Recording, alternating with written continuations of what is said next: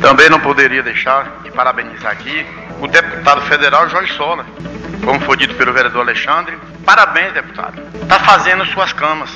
Com certeza, daqui a quatro anos, você terá muito mais votos aqui no município. Porque está fazendo com o quê? Está fazendo com merecer.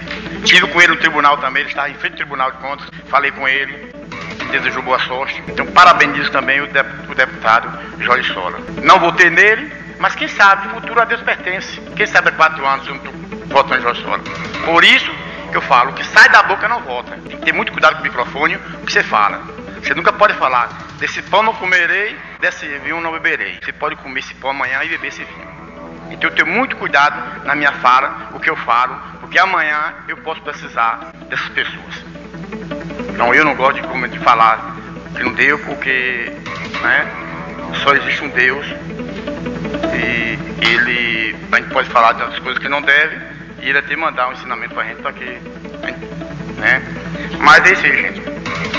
Quando o Alexandre falou aqui da política, que ninguém é candidato, que não é candidato, a eleição não começou, vai começar a política depois de janeiro. E tem um bocado de candidato. Inclusive aqui na Câmara de Vereador tem candidato a prefeito. Por que não? Porque o Val Caetano não ser, eu não posso ser candidato a prefeito, porque eu não tenho dinheiro, mas o povo está tá aprendendo a votar. O povo tem que aprender a votar, não votar por dinheiro não.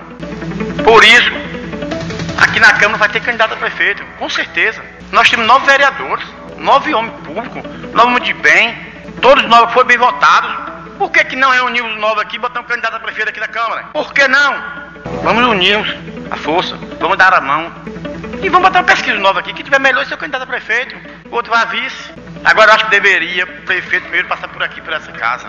Fazer o reciclagem primeiro, passar para o vereador, para depois ir para a prefeitura. Porque nós, vereadores, é, temos conhecimento da necessidade do povo.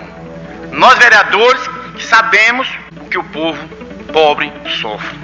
Principalmente nós, vereadores da zona rural, que é abandonado, sempre foi abandonado. Então, vereadores, vamos tomar coragem e vamos jogar nosso nome em janeiro aí. Quem sabe Deus nos abençoe e o povo nos elege. Né? Muito obrigado.